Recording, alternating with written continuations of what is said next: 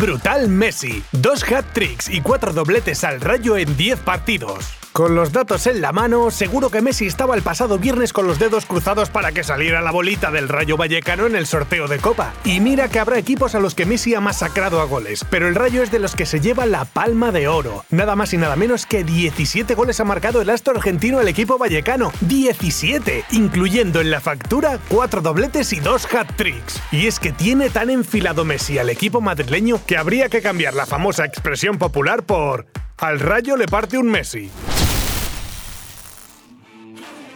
Los españoles arrasan. El ranking de clubs con más seguidores en las redes sociales. Lunes más bien temprano. Reunión para la realización de un importante informe de la prestigiosa auditoría de Loat. O lo que es lo mismo, informe sobre qué club gana más pasta y más seguidores tiene en las redes. Se oye un... Bueno, claramente el primero será el Bayern, ¿no? Que ha ganado la Champions y reina en Europa. Pero ojo, cuidado, que las cosas no son siempre como parecen. Bueno, y después de esta dramatización supongo que querréis saber el ranking con los números del año pasado, ¿no? Pues os lo resumo, ganan los equipos españoles que amasan la mayor cantidad de seguidores en redes sociales. Por ejemplo, el Barça suma la escalofriante cifra de 248 millones de seguidores entre sus cuentas oficiales de Facebook, Instagram, Twitter, YouTube y TikTok. Y es que los clubes tienen que modernizarse a cómo se vive en este siglo XXI tan loco.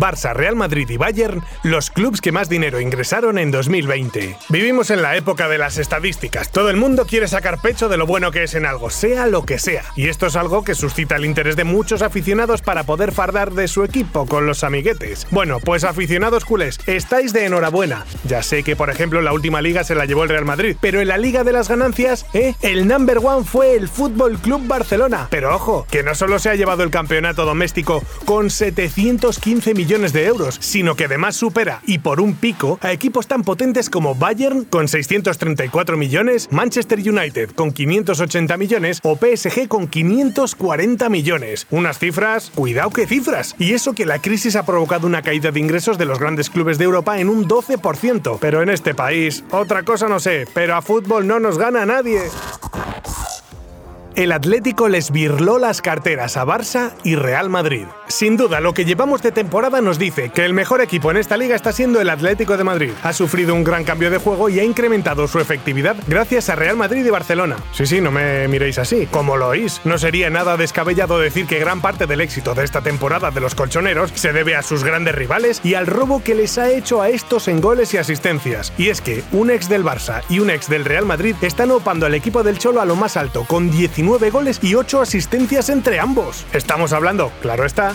de Luis Suárez, un regalito que hizo Bartomeu a Cerezo, y de Marcos Llorente, descarte del Real Madrid y desde entonces jugador clave en su equipo y jugando con la selección. Me da a mí que hay gente que se debe estar tirando de los pelos en estos momentos, y sinceramente no es para menos.